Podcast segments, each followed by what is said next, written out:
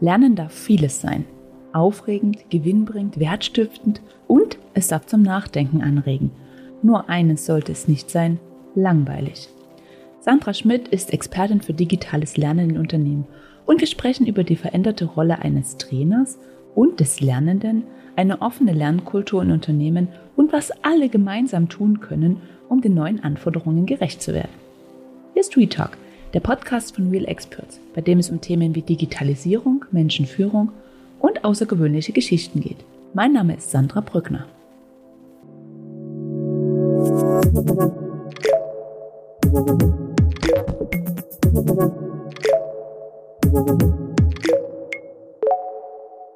Sandra, hallo, schön, dass du bei mir bist. Hallo, freut mich sehr. ähm, wir haben ja, ich, ich sage mal, die Podcasts der Sandras. Ich hatte schon ganz viele Sandras in meinen Podcasts. Äh, das ist immer, immer sehr schön für mich, die Sandra und die Sandra nehmen einen Podcast auf. Nee, aber tatsächlich spreche ich heute mit Sandra Schmidt. Mit äh, dir haben wir noch nicht gesprochen. Und du bist Expertin für digitales Lernen.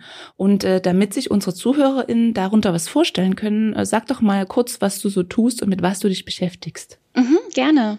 Ja, äh, wie du schon gesagt hast, ich bin Expertin für digitales Lernen und tatsächlich beschäftige ich mich schon seit meinem Studium mit dem Thema, allerdings immer mit unterschiedlichen Schwerpunkten. Ähm, so vom Hintergrund her, ich habe Instructional Design und Bildungsplanung mit Schwerpunkt auf E-Learning und Multimedia-Konzeption studiert. Und so hatte ich dann meinen Einstieg in eine Agentur für E-Learning und Serious Game Lösungen. Da ging es so um die Projekte zu leiten, aber eben auch ums Lerndesign für diese E-Learnings. Und äh, danach war ich in einem Verlag, wo es um die klassischen Medien ging, also die analogen Medien, die Lernmedien, wie wir die in digitale Lernmedien übersetzen können. Und da ging es dann mal los, dass ich mich auch mit beiden Welten beschäftigt habe, mit dem digitalen, mit dem analogen und wie kann man auch das Beste aus beiden Welten mitnehmen. Und mittlerweile bin ich seit acht Jahren im Corporate Learning unterwegs. Das heißt, ich beschäftige mich mit der betrieblichen Weiterbildung als Angestellte im Unternehmen. Und äh, aktuell bin ich als Digital Learning Expert, hauptberuflich in der Personal- und Organisationsentwicklung bei einer Versicherung angestellt. Und äh, nebenberuflich habe ich noch einen anderen Hut auf. Ich bin nämlich auch noch selbstständig und mit meinem eigenen Unternehmen Lernraumdesign unterstütze ich TrainerInnen und Unternehmen bei der Digitalisierung ihrer Lernangebote. Das ist ja ein großes Thema, ne? Das ist ja. auch eine gute Überleitung ähm, zum, zum Thema des Podcasts, ne, über das wir heute sprechen möchten. Also es geht vorwiegend darum, wie ähm, können sich, wie hat sich die Rolle des, des Trainers oder der Trainerin äh, im, im Laufe der Zeit verändert und wie kann man sich äh, auf die neuen Gegebenheiten, die eigentlich auch gar nicht mehr so neu sind, wenn man mal drüber nachdenkt, aber trotzdem noch für einige schon eine, eine Herausforderung darstellen, darauf einstellen und ähm, was kann man vielleicht auch im, im Kleinen tun, um, ähm, um das trotzdem sich da nicht dem, ähm, dem Trend der Zeit völlig entgegen zu, ähm, zu werfen. Aber dazu äh, kommen wir noch. Das erste, was ich äh, dich gern fragen würd, wollen würde, wäre, was sind denn so oder wie, wie siehst du denn die Entwicklung der Digitalisierung, wenn es um die Lehre geht oder die Rolle des Trainers? Was hat sich denn verändert die letzten Jahre, Jahrzehnte vielleicht auch schon fast? Und wie war das früher und wie ist es, ähm, wie, wie ist es jetzt? Mhm. Also wo man es ganz deutlich sieht, ist sicherlich in den letzten zwei Jahren. Da ist ein starker Druck auf die TrainerInnen ausgeübt worden durch Corona, weil das, was man bisher gemacht hat, klassisch in Präsenz, so nicht mehr möglich war. Und ich gebe dir total recht, man hat vorher schon gesehen, es, dass es diese Tendenzen gab, aber so richtig spürbar wurde es, glaube ich, für viele erst durch Corona. Durch den mm, Zwang auch, also ein bisschen, ne? Also das war ja auch mhm. ein gewisser Zwang dann für alle, sich darauf einstellen Total. zu müssen. Ne? Mhm. Total. Also man, man hatte ja keine Wahl an der Stelle. Und auch wenn man davor schon gehört hat, man kann Dinge auch digitalisieren oder Dinge online machen, hatte man noch nicht so richtig den Bezug dazu. Man konnte sich vielleicht nicht richtig vorstellen, was wirklich möglich ist, hat die Grenzen auch woanders gesehen, als man sie vielleicht heute sieht, was möglich ist, was nicht möglich ist. Mhm, absolut. Ähm, Genau, also das ist sicherlich etwas, was sehr stark durch die letzten zwei Jahre kam, aber auch davor hat man schon gerade im Unternehmensumfeld gemerkt, da ändert sich etwas die Art, wie, wie Menschen lernen in unserer sehr, sehr schnelllebigen Zeit. Mm, also wenn man sich mal vorstellt, wie viel Wissen wir eigentlich in unserer Welt haben und wie schnell sich das verdoppelt. Also man spricht da wirklich von exponentiellem Wachstum von Wissen, dass der Zeitraum, in dem das Wissen sich verdoppelt, also der wird immer kürzer. Und äh, das ist ziemlich erschreckend, wenn man bedenkt, dass es so für, dann war das so 1900 rum, da ging das noch ein ganzes Jahrhundert, bis sich Wissen verdoppelt. Während es heute, je nachdem, in welchen Bereichen, also Technologien oder Medizin, da sind es nur noch ein paar Wochen oder Tage oder sogar nur Stunden. Und daran merkt man, okay, Wissen und diese Schnelllebigkeit hat eine andere Bedeutung und das bedeutet natürlich auch für mich als Trainerin, wo ich vielleicht bisher eher in der Wissensvermittlung tätig war, dass sich da was verändert. Äh, dazu kommt auch noch, dass dieses viele Wissen weniger lang gültig ist. Also es wird schneller veraltet, weil wir eben alles so schnelllebig haben und tatsächlich so schnell, dass hm, es gibt Studiengänge, wenn ich heute anfange, das zu studieren, kann es sein, dass ich am Ende des Studiums schon ganz viele Dinge so gar nicht mehr nutzen kann, weil sie veraltet sind. Also Beispiel im Ingenieurstudium.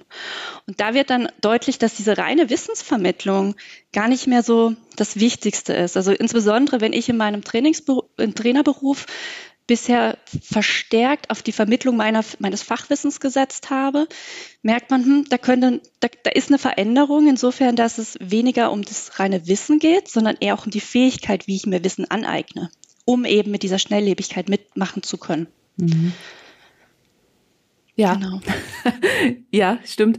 Genau, das merkt man ja auch an sich selbst, ne? Wenn ja dieses diese reine in also es ist manchmal ja nicht mal wissen, die reine Informationsflut, die äh, täglich auf einen einprasselt und das dann umzufassen, was ist denn wirklich wichtig für mich, was muss ich denn für mich mitnehmen, damit muss man, muss man umgehen können. Das, äh, da gebe ich dir absolut, absolut recht. Und es hat ja in erster Linie erstmal auch noch gar nicht so viel mit Digitalisierung zu tun. Ne? Das sind einfach, wie du so schön beschreibst, die äußeren Umstände, die sich verändert haben äh, im, in den letzten fünf, zehn Jahren, die es ähm, der beruflichen Aus- und Weiterbildung natürlich auch nicht, nicht ähm, was heißt nicht einfacher, will ich gar nicht mal sagen, aber auf die man sich einstellen muss und äh, da reagieren muss. Das ist natürlich ein großer, ähm, großer Aspekt auf jeden Fall. Was, äh, was macht denn für, oder wie hast du in deiner Erfahrung TrainerInnen damit erlebt, wie sie damit umgehen? Mm, Unterschiedlich. Also es gibt äh, diejenigen, die sehr neugierig sind und sich auch auf diese Veränderungen ja fast freuen oder sich auf jeden Fall neugierig darauf einlassen und sehr früh auch diese Dinge mitmachen und auch merken, dass sich dadurch die Rolle äh, verändert, insofern, dass ich eben nicht mehr reine Wissensvermittlung mache, sondern stärker auf Prozesse achte, vielleicht auch stärker in die Moderationsrolle gehe oder auch Beratung, Coaching. Das sind alles solche Kompetenzen, die viel wichtiger werden in dem Bereich und sich darauf einlassen. Das sind auch so verbannte Tätigkeiten, sage ich mal, und sich da auch darauf einlassen. Mm, dann gibt es aber auch die, die da eher etwas abwartende, eine abwartende Haltung einnehmen und ja, erstmal schauen, wie entwickelt sich denn wirklich? Vielleicht komme ich ja doch noch drum rum und es ist nur so ein kurzer Trend, der auch wieder vergeht. Ähm, ja, das ist so ein bisschen so von, ja, von dieser Bandbreite irgendwie alles dabei, würde ich sagen. Ja. Mhm. Und äh, also ich würde ja jetzt sagen, der wird nicht weggehen. wie, wie, wie, siehst du das? Also werden diese TrainerInnen, ähm, die diesen klassischen Stiefel noch weiterfahren, noch, es, ich weiß nicht, ich würde es nicht vom Alter abhängig machen, das kannst du mir besser sagen. Nee, würde ich eher, auch nicht. Ne, ne, es ich habe auch äh, durchaus junge Menschen kennengelernt, die ähm, dafür äh, keinen, also die halt sagen, okay, Präsenzunterricht, ähm, vielleicht in der Schule, wenn wir jetzt über Schule reden, auch noch mit Tafel und so weiter, ähm, die da ähm, so nicht, nicht offen sind für so eine Sache. Werden die das, werden die das durchhalten können? Also ich denke nicht, der Druck wird immer stärker kommen. Also gerade jetzt auch Corona war ja wirklich ein Beschleuniger an dem Ganzen, dass auch Unternehmen gemerkt haben, dass die Grenzen nicht unbedingt da sind, wo sie dachten, dass sie sind. Und ähm, gerade wenn ich als Trainerin in ein Unternehmen reingehe, das ist mein Auftraggeber oder wenn ich im Unternehmen angestellt bin, dann ist das auch mein Auftraggeber und da muss ich natürlich dann entsprechend der Rahmenbedingungen auch die Trainings oder die, die, die Lernangebote gestalten. Und ich würde da tatsächlich dann auch ein bisschen weggehen von Trainings, also von diesen klassischen Dingen. Ja, also ich denke, dass da gibt es kein Drumherum mehr. Ja, muss man, ne? Denke ich auch. Mhm. Denke ich auch. Und was, was siehst du denn aus diesen ganzen äh, Veränderungen heraus? Sei es jetzt die Digitalisierung auch mit Corona, sei es der, das Wissen, was du so schön genannt hast, was sich immer schneller verdoppelt. Was siehst du da für Trends, die sich dadurch ergeben für die betriebliche Aus- und ähm, Aus- und Weiterbildung? Mm, also grundsätzlich, wie ich schon sagte, die ganze Wissensvermittlung wird eher weniger, gerade wenn es so klassisch um klassische Lernangebote geht. Mhm. Vielleicht kennst du dieses 70-20-10-Modell. Ja. Vielleicht können wir das ähm, nochmal aufgreifen. Ja, sehr gerne. Mhm. Also bei 70-20-10 geht es darum, wenn wir alle Lernmöglichkeiten im Unternehmen nehmen und die auf 70, 20 und 10 Prozent aufteilen, dann sind 10 Prozent davon wirklich nur diese formalen Lerngelegenheiten, wo ich im Präsenztraining bin oder ein Online-Seminar besuche oder auch ein E-Learning für mich alleine durchmache. Also das sind diese Angebote, die strukturiert sind, wo sich jemand schon mal Gedanken gemacht hat, wie der rote Faden darin aussehen kann. Das ist so, wo ich mal sage, das ist das, wo sich die TrainerInnen am ehesten verorten können. Und äh, man sagt, diese 20 Prozent gehen, ähm, sind auf Lerngelegenheiten zurückzuführen, die, die das von und mit anderen Lernen fördern. Also das ist dann so etwas wie ein Mentoring oder ein Coaching, aber auch ganz normale Gespräche untereinander. Dann auch sowas wie, wenn wir es jetzt wieder mit Technologien unterstützt betrachten, dann sind das auch soziale Netzwerke. Das gibt es im Unternehmen. Das gibt es aber auch außerhalb von Unternehmen, wie zum Beispiel mit LinkedIn. Und ähm, dann gibt's auch Events, sag ich mal. Das können Großkonfer also für Großgruppenmoderation ähm, zum Beispiel die Barcamps sein, also Konferenzen, die gar keine Agenda haben. Da habe ich mir nicht als Trainerin Gedanken gemacht, was Inhalt ist, sondern ich gestalte nur den Rahmen. Den Rahmen, damit eben Austausch passieren kann und diese Ressourcen tatsächlich auch, die im Raum sind, weil wir alle Expertenwissen mitbringen, die da genutzt werden können. Also hier geht es ganz stark um den Austausch. Und ja, die 70 Prozent, die sind on the job. Also tatsächlich in dem, was ich tagtäglich arbeite. Wenn sich ähm, Aufgaben zum Beispiel verändern, dann ist das nichts, was ich routiniert mache, sondern ich muss dabei lernen, damit ich das machen kann. Ich neue Projekte habe, ganz deutlich, ähm, einfach neue Herausforderungen, die sich im Arbeitsalltag so ergeben können. Dieses On-the-Job-Lernen. Und das ja, da kann man davon ausgehen, also wenn man jetzt sagt 70, 20, 10, also 70, 20, diese beiden mit dem On-the-Job und ähm, dieses soziale Lernen, das sind informelle Lernmöglichkeiten. Also 90 Prozent informelles Lernen und nur 10 Prozent sind wirklich formale Lerngelegenheiten. Und man geht trotzdem davon aus, dass das informelle Lernen sogar noch an Bedeutung gewinnen wird. Das ist schon eine ziemlich verrückte Wahnsinn, ne? Zahl. Ne? Ja. Das, ist, das ist total verrückt. Und wenn man sich überlegt, das ist ja keine Zahl, die die erst ähm, Gültigkeit erlangt hat die letzten Jahre, sondern das war wahrscheinlich auch schon immer so. Ähm, das bedeutet ja eigentlich auch im Umkehrschluss, dass wir den Großteil, äh, wenn wir vielleicht mal von den letzten 100 Jahren sprechen, ne, der, der letzten 100 Jahre eigentlich falsch gelehrt haben. Oder, oder sagen wir mal, falsch ist vielleicht auch ein bisschen übertrieben, aber zumindestens nicht optimal auf das abgestimmt, wie der Mensch eigentlich äh, lernt. Und ähm, das ist schon, wenn man sich das mal vor Augen führt, schon ziemlich, äh, zum, ziemlich krass. Und äh, auch wie viel Geld dann teilweise, ich kenne das ja auch noch, als ich angefangen habe, ähm, wie viel Geld für Weiterbildungen ausgegeben wurde, wo wirklich nur Präsenz, äh, Quatsch, Präsenz sage ich schon, äh, Frontal. Be Be Beschulung gemacht wurde, äh, dann gab es noch Unterlagen, aber also das ist schon, ähm, und mitgenommen hast du davon ja ähm, nicht, nicht, wahrscheinlich nur die zehn Prozent, die es dann auch tatsächlich sind. Also äh, es ist, ähm, das, das ist schon, das ist schon krass, wenn man sich das überlegt, ne? Total, ja. total. Also das ist auch was, was ganz deutlich daraus wird, wenn wir wirklich in 70 Prozent on the job lerne, müssen wir auch gucken, dass Lernen eben nicht so ausgegliedert ist, dass ich rausgerissen werde aus meiner, aus meiner Arbeit, äh, in ein Seminarhotel gehe oder mh, mm, es, also es hat auch seine Berechtigung. Ich will das gar nicht ähm, absprechen. Das hat durchaus seine Berechtigung. Es wird auch nicht ganz wegfallen. Es wird nur anders sein. Mm, aber die Idee ist wirklich, das Lernen viel stärker, auch viel näher an den Arbeitsprozess zu bringen. Also viel integrierter, weil dann kann eigentlich genau das passieren, dass in dem Moment, wo ich etwas lerne, ich es auch direkt anwenden kann.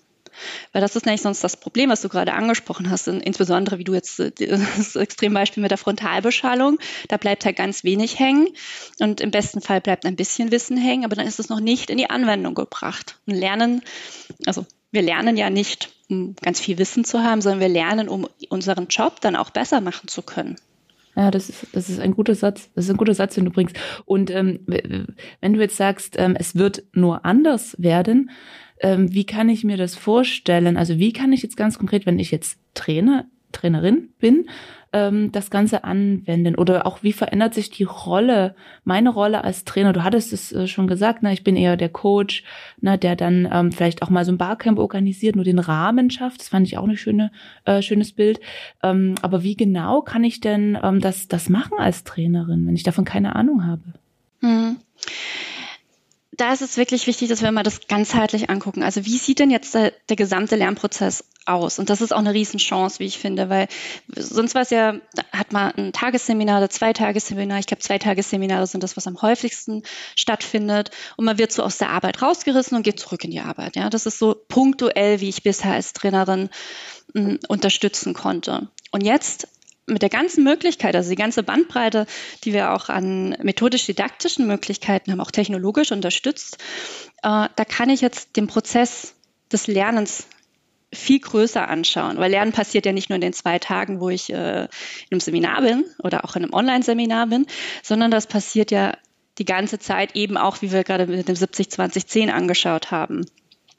Und sich das mal zu be äh, bewusst zu machen, ausgehend von wo braucht man das Wissen, kann extrem helfen, um zu gucken, wo kann ich denn diese Lernenden tatsächlich unterstützen.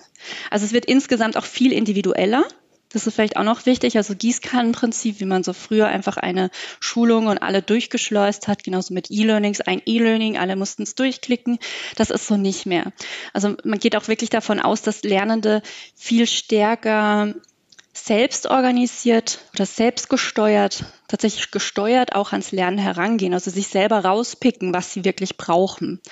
Und das ist meiner Meinung nach das, wo wir TrainerInnen am meisten unterstützen sollten, nämlich damit die, die lernen das überhaupt können, weil es ist extrem viel Verantwortung, die plötzlich abgegeben wird an die Lernenden also du weißt doch am besten, was du brauchst. Nimm sie doch einfach. Also nimm dir die Quellen, die für dich am besten passen, die Formate, die für dich am besten passen, das, was für dich flexibel in den Arbeitsalltag passt. Du kannst auch einen Kurs buchen. Ähm, also quasi hier großes Buffet, aber was nehmen. Und das ist eine. Auch schwierig, ne? Als, das ist ähm, mega schwierig. Als äh, wenn, wenn ich gerade aus einer Welt komme, wo mir alles vorgekaut wurde, auch das geht ja schon in der Schule los, ne? Mhm. Dann ähm, ist das echt schwierig, ne? Kann ich mir, ja. Hm, total. Muss man auch lernen also, als Lernender. Total. Lernen, also es ist nicht nur, dass ich als Trainerin äh, etwas abgebe und mehr Steuerung dem, dem Lernenden übergebe, sondern der Lernende muss eben genau mit diesem jetzt auch umgehen können. Und da, finde ich, müssen wir sehr stark unterstützen, weil wir sind nicht per se, also wie du sagst, wir haben es auch nicht in der Schule gelernt, wir sind keine autonomen Lerner,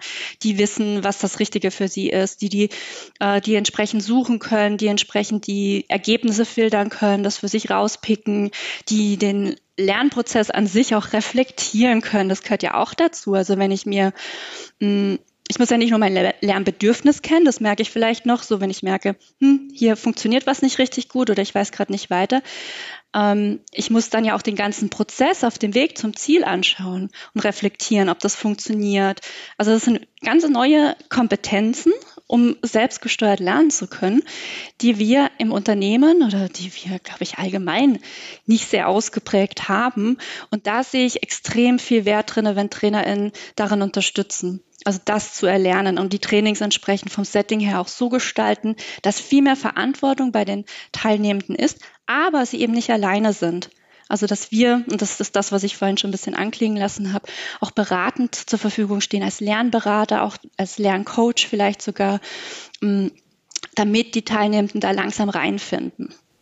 Und wie, wie würde das, kannst du ein konkretes Beispiel bringen, vielleicht auch aus deinem äh, Berufsalltag, wie das, ähm, wie das aussehen Also wenn man sagt, okay, du hast jetzt ein Training für ähm, bestimmte Problemstellung ne, oder müssen, möchtest denen was beibringen, wie schaffst du es denn als Trainerin, ähm, die, die Leute äh, zu coachen, dass sie sich das selbst aneignen? Stelle ich mir total schwierig vor, so im Doing. Ja, ist es auch. Also es ist sicherlich kein Selbstläufer. Mm, ich bin da ein großer Freund von Blended Learning für diejenigen, die einfach noch nicht so viel Erfahrung mit Selbststeuerung haben. Also wenn ich jetzt wirklich ganz klassisch denke, ich bin, ähm, ich bin Teilnehmende und bin es bisher gewohnt, ich gehe in ein Seminar oder Online-Seminar und bekomme Wissen vermittelt im Sinne von, ich kriege Vorträge, vielleicht mache ich auch mal eine Gruppenarbeit, aber insbesondere ist es eher so ein bisschen zurücklehnen, ja. Das ist eine auch mitunter eine gute Zeit, die man da verbringt. Also ich, es ist jetzt echt in einem Extrem gesprochen, aber tatsächlich, Noch, ich bin nö, eher als Konsument so manchmal, da, ja? Ja, ja, genau, das ist manchmal wirklich so gewesen, ne? Du hast dich gefreut, hast zwei Tage raus, dann ist gut. Ja, ja. Genau, also wenn ich tatsächlich von da komme, dann kann ich nicht erwarten, du, lieber Lernender, ähm, da ist die Palette an Möglichkeiten, nimm dir einfach, was du brauchst. Und da würde ich Trainings jetzt so aufbauen mit, äh, wie gesagt, Blended Learning. Das ist eine Mischung aus eigentlich allem, was uns zur Verfügung steht. Das kann online und offline sein. Das kann ähm, alleine lernen, gepaart mit in der Gruppe lernen sein. Das kann aber auch eben synchron, also gleichzeitig und asynchron zeitversetzt sein. Und somit sind wir gleich in dem Prozess drin. Also nicht nur in dem Zweitagestraining, sondern tatsächlich über einen längeren Prozess. Das kann dann auch mehrere Wochen, mitunter auch Monate dauern, wo phasenweise diese unterschiedlichen Formate abgewechselt werden. Und dann ist es natürlich gut, wenn ich am Anfang sehr nah bei den Teilnehmenden bin. Also dass ich am Anfang, ähm, dass wir uns online oder vor Ort sogar treffen, mm, um uns mal kennenzulernen. Ja, wir werden ja jetzt eine Weile miteinander Zeit miteinander verbringen. Mm, aber auch um Klarheit herzustellen, was eigentlich von den Teilnehmenden erwartet wird, weil das ist ja mitunter ein Kulturschock, wenn ich hier plötzlich so viel tun soll. Und wenn ich dann nämlich möchte, dass zum Beispiel, sagen wir, wir haben äh, in einem Zeitraum von sechs Wochen drei Live-Termine, und ich möchte zwischen den Live-Terminen aber auch, dass die Teilnehmer sich mit dem Inhalt beschäftigen, weil ähm, da kann ich Ihnen zum Beispiel E-Learnings geben oder ich kann Ihnen ein gutes YouTube-Video raussuchen oder ich habe vielleicht selbst ein kleines Video erstellt, was ich Ihnen zur Verfügung stelle oder ein, ein Text geschrieben, den Sie durchlesen können. Also ich gebe Ihnen quasi Material, das Sie nutzen können, um sich selbst Wissen anzueignen. Und dann kann ich nämlich diese Live-Sessions, und das ist das, was ich vorhin meinte, wie sich es nämlich verändert. Und das ist gerade egal, ob das äh, vor Ort oder online ist, da ist noch nicht mal so der große Unterschied. Das kann ich dann nutzen, dass man sich wirklich begegnen kann. Also wenn Menschen ihren Kalender freiräumen und Zeit finden, um zusammenzukommen, wäre es doch schade. Ich als Trainerin würde nur vorne stehen und Informationen vermitteln, also erzählen, erzählen, erzählen. Ist doch viel schöner und viel gewinnbringender, wenn dann der Austausch unter den Teilnehmenden passiert, der Erfahrungsaustausch, ähm, dass Impulse dann wirklich von einem zum anderen übergehen, der wieder neue Impulse oder Ideen auslöst. Und da sind wir nämlich auch schon wieder in dem 20 Prozent Lernen. Also dann können wir in dieses formale Setting, nämlich durch diesen Rahmen, auch mh, mm, diesen Austausch, das Lernen von und miteinander mit reinbringen. Und ähm, ja, wenn man das über einen längeren Zeitraum eben macht, kann man immer mehr solche Elemente machen, wo die Teilnehmenden stärker in die Selbstverantwortung gehen, aber eben Schritt für Schritt. Das ist so ein bisschen wie, wie Laufen lernen. Also einfach Schritt für Schritt. Am Anfang nehme ich das Kind noch bei der Hand und irgendwann macht sie erst einen eigenen Schritt und immer sicherer. Und dann kann ich es auch wirklich auch äh, loslaufen lassen. Und so, mh, mm, also natürlich sind wir alles erwachsene Lernende, aber trotzdem kann es sehr hilfreich sein, dass ich mich nicht überfordert fühle, dass ich Sicherheit habe, auch eine Selbstwirksamkeit hier erfahre und so Schritt für Schritt dann auch als Lernender diese Rolle einnehmen kann. Und gleichzeitig habe ich eben als Trainerin dann noch die Möglichkeit, ein Trainingssetting zu gestalten, nur eben viel ganzheitlicher, auf einen längeren Zeitraum betrachtet, wo ich dann, und das ist eine Riesenchance, wo ich dann auch ganz, ganz viel für den Lerntransfer machen kann, weil ich eben über einen längeren Zeitraum arbeite. Ja, spannend. Ich denke sowieso, dass äh, man von, von, auch weil du das Beispiel Kinder brachtest, das ist gar nicht so, also wenn man sich mal die Kinder betrachtet, wie die lernen, ne, und äh, immer wieder ausprobieren, aufstehen, auch diese Fe Fehler zuzulassen, auch im, im eigenen Lernprozess, da kann man sich eine Menge abschauen. Das ist gar nicht so abwegig, so die, sich, sich das an selbst, also gerade wenn man eigene Kinder hat, dann sieht man das ganz deutlich auch mit dem Laufen lernen, ne? wie oft die auf die Nase fallen und dann wieder aufstehen und es denen trotzdem noch Spaß macht da, äh, das, die wollen das einfach lernen. Natürlich steckt es auch genetisch ein Stück weit so drin, ne? aber die wollen das lernen und das, das macht den Spaß und das ist, das ist schön anzusehen. Und ich glaube, da kann man sich auch als Erwachsener mal ein Stück zurücknehmen und ähm, auch so dieses, äh, auch wenn es beim ersten Mal nicht gleich klappt oder ich das nicht gleich verstehe oder ich da doch noch mal jemanden fragen muss, der mir da hilft, ist ja auch ähm, nicht schlimm. Und ich glaube, da müssen wir auch wieder hinkommen. Total. Ähm, auch wieder ja, so das, das Spielerische, ja, Entdeckende genau. zu, in sich wieder zu entfachen. Ja, total. Genau, ja, das, das denke ich auch. Das denke ich auch. Ähm, kann mir als Unternehmen, also was kann ich tun, um als Unternehmen den Mitarbeitenden dabei zu helfen, in diesen Selbstlernprozess reinzukommen? Auch im Sinne der Digitalisierung. Also wenn man mal denkt, ich will jetzt nicht nur in Tools reden, weil ich denke, hinter Tools stehen immer Menschen, aber trotzdem kann ich das ja ein bisschen ähm, fördern als ja, Unternehmen. Absolut. Mm, also eben im formellen Bereich, da würde ich sehr stark Richtung Blended Learning gehen, wie ich es gerade, also mit allen Ausgestaltungsmöglichkeiten, aber eben diese Mischform aus den verschiedenen äh, Formaten, die uns zur Verfügung stehen über einen längeren Zeitraum. Da kann ich schon sehr viel machen. Das ist so für mich so der erste Schritt. Wenn ich im, wenn wir bei dem, bei den 70 Prozent bleiben, die wir vorhin angesprochen, also on the job lernen und es eben auch immer wichtiger wird, dass Arbeiten und Lernen verschmilzt, also dass eben da, wo ich was lerne oder ein neues Wissen erwerbe, dass ich das auch sehr schnell in die Anwendung bringen kann. Hier ähm, ist es ganz hilfreich, wenn wir mm, so On-Demand-Lernangebote auch haben. Also mm, als Beispiel, wenn ich jetzt mich mit Excel gerade auseinandersetze und ich muss eine Pivot-Tabelle erstellen und ich weiß jetzt gerade nicht, wie es geht, dann wäre es natürlich ungeschickt, ich würde auf den Excel-Kurs warten, der in vier Wochen stattfindet, weil ich brauche ja jetzt eine Lösung in meinem Arbeitsprozess. Und da kann es unheimlich hilfreich sein, wenn ich on demand, also jetzt, wo ich es brauche, in dem Moment, ein Lernangebot finde. Das sind diese Micro-Contents, werden die gerne genannt. Die sind auch so die beliebtesten Lernformate in Unternehmen.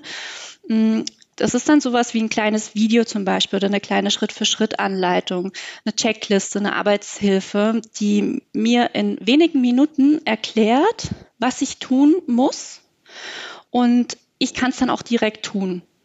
Und somit bin ich eigentlich kaum aus meinem Arbeitsprozess rausgerissen, weil es kostet mich nur ein paar Minuten und ich muss nicht, wie wenn man mal an früher denkt, ich habe jetzt keine Lösung, habe vielleicht auch niemanden, den ich nebenan fragen kann, der sich gut mit auskennt, muss die Arbeit beiseite legen und äh, auf den nächsten Kurs warten, wo ich das dann vermittelt bekomme. Also das eben diese Schnelllebigkeit kann man sehr gut da abbilden, indem man dieses On-Demand ihnen zur Verfügung stellt, also wirklich wann auch immer, wo auch immer, mit egal welchem Gerät und das eben so gut wie möglich in die Arbeitsumgebung integriert.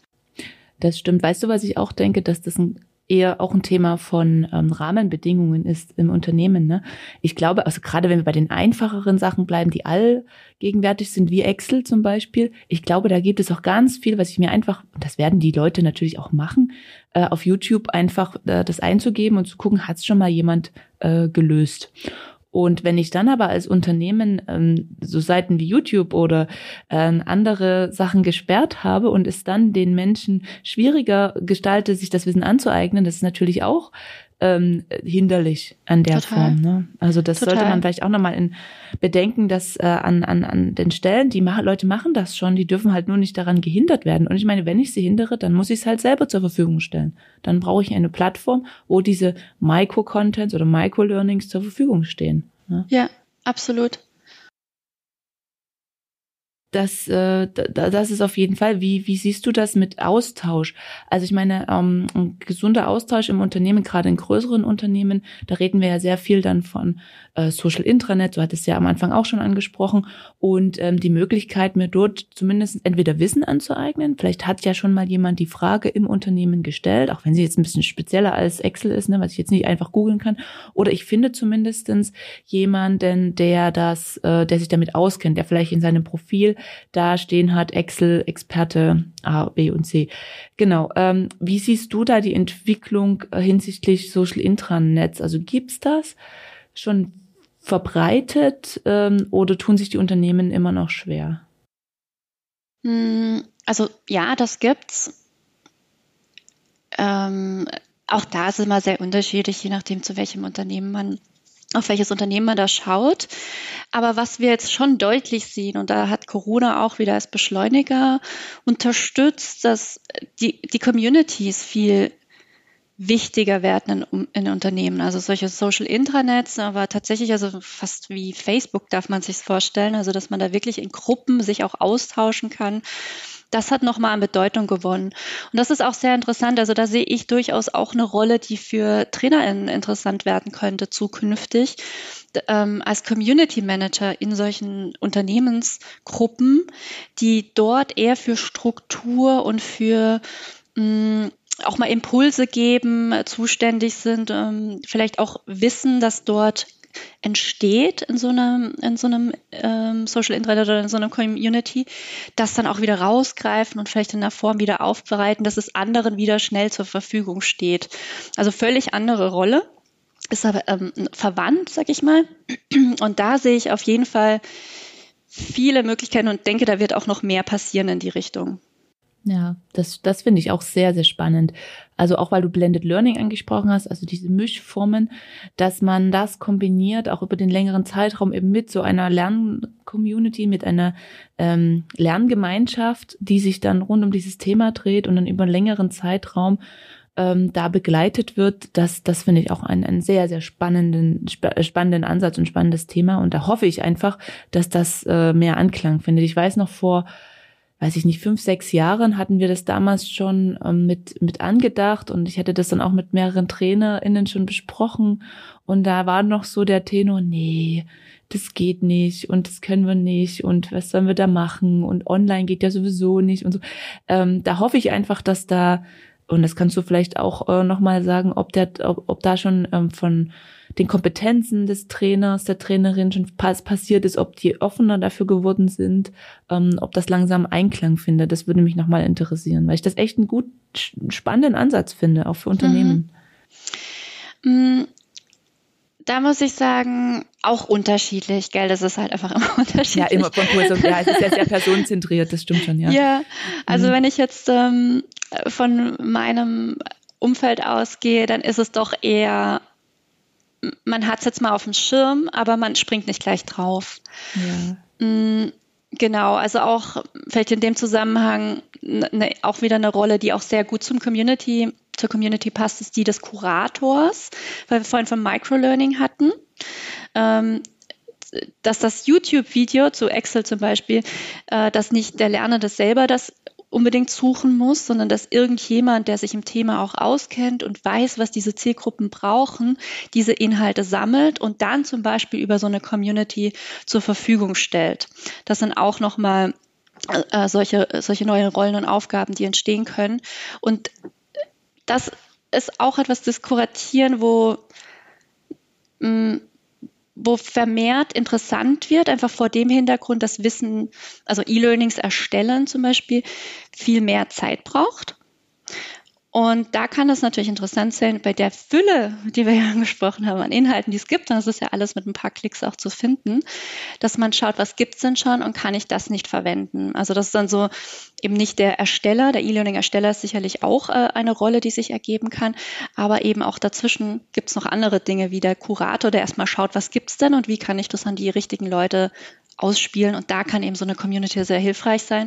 Und ich sag mal vom Gedanken her, ist es schon vielen verständlich, aber es ist noch nicht so, dass in meinem Umfeld zumindest, dass das so stark gelebt wird, hat aber auch wieder mit der Rolle der Lernenden zu tun. Also die verändert sich ja dadurch auch immer. Es ist ja immer eine Beziehung und das verändert sich dann alles. Und auch die Lernenden müssen erstmal dahin kommen, dass sie in so eine Community gehen, dass sie in der Community dann auch etwas reinschreiben, was für alle sichtbar ist im Unternehmen. Das sind auch, das ist eine gewisse Hemmschwelle auch dabei. Man will ja nichts Blödes sagen, das könnte ja der Chef sehen, etc. Also da ist es auch ein sehr, eine Community lebt ja auch davon, dass man auf Augenhöhe miteinander spricht. Und gerade wenn ich noch in einem, in einem Unternehmen bin, was eher in, in Hierarchien denkt, da könnte es dann auch ein bisschen schwierig werden, dass sich da die, die Community-Mitglieder entsprechend öffnen und einbringen. Das wollte ich gerade sagen, das stimmt, das ist ein guter Punkt. Ne? Das sind zum einen natürlich die äh, TrainerInnen, die Personen im Unternehmen, aber das ist das Unternehmen generell auch. Na, also ich muss ja auch erstmal von HR-Seite, sagen wir, wenn ich jetzt ein externer äh, Trainer, Trainerin bin, äh, muss HR auch erstmal so denken, dass das einen Wert bringt äh, meiner, meine, meiner Belegschaft gegenüber und dass, äh, und dass dann auf der anderen Seite, wie du so schön gesagt hast, die Belegschaft die Kultur auch besitzt des Teilens und ich äh, schreibe das jetzt und niemand schreibt irgendwas Blödes drunter oder, oder äh, ne, ich, äh, oder wenn ich mal einen Fehler mache, ist es auch okay. Das stimmt, das ist auch nochmal ein guter Punkt. Also das ist, also wir, wir sehen das ja auch im Wandel. Das kommt, aber es dauert. Es dauert einfach, ne? Und da sind natürlich einige Branchen ähm, Vorreiter, äh, gerade IT oder starke wissensbasierte Branchen. Aber wenn man jetzt so an, an, an den klassischen Mittelstand denkt oder Produktionsunternehmen, da ist es natürlich auch schwieriger, weil ich äh, mehr Mitarbeiter habe, die am oder Mitarbeiterinnen, die am Band stehen vielleicht oder produzieren, die sind halt nicht den ganzen Tag online, um, um dort irgendwie Wissen abzugreifen. Das ist ja auch nochmal ein Aspekt, ähm, der auch bedacht werden muss. Äh, aber es kommt langsam und äh, wir, wir spüren das und ich denke, wir sind da auf dem, auf dem richtigen Weg. Aber es braucht einfach auch ein bisschen, bisschen Zeit wahrscheinlich, das Ganze auch zu etablieren von allen Seiten. Ja, und wie du sagst, also die Lernkultur muss dazu passen, die Unternehmenskultur muss dazu passen. Man kann nicht mh, hm, ein extrem modernes Lernen wollen, was so hm, sagen wir, was so agile äh, Unternehmen zum Beispiel für sich anstreben oder sogar leben. Wenn man aber noch in einer eher sehr klassischen Struktur und Kultur unterwegs ist, das geht nicht, das geht nicht einher. Und da brauchst du diese Zwischenschritte. Und da ist wirklich Blended Learning tatsächlich ein super Schritt, um ähm, dieses alles doch noch auch in einem formelleren Setting zu erlernen, in einem sicheren Lernraum, wo noch nicht so viel, ich sag mal, experimentiert wird, sondern, oder wenn experimentiert wird, in einem sehr sicheren Rahmen. Hm, das kann da wirklich ein guter erster Schritt sein, wenn man in die Richtung gehen möchte.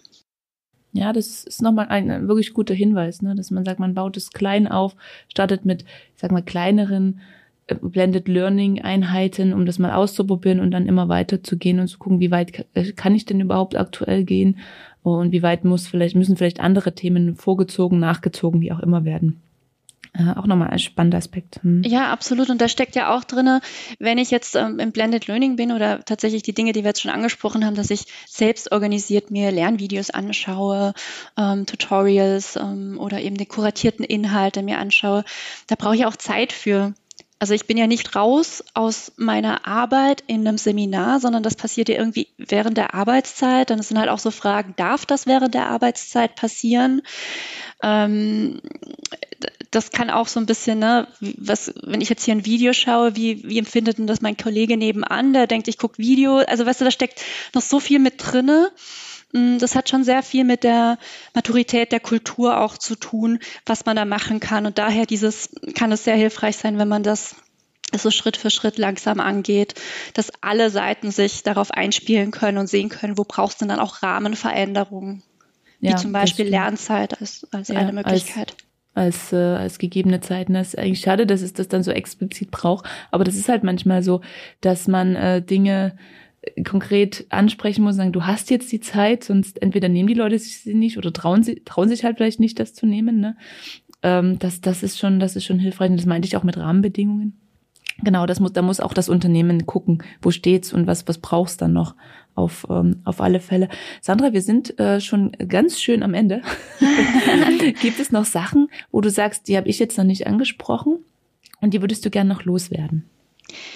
Ähm, also was ich einfach nochmal gerne betonen möchte, ist, dass wirklich die Lernkompetenzen der Mitarbeitenden auch unterstützt werden müssen und dass das eine tolle Möglichkeit ist für alle TrainerInnen, egal in welchem Bereich sie unterwegs sind. Also dass man das nutzt und dass man mehr in Prozessen denkt.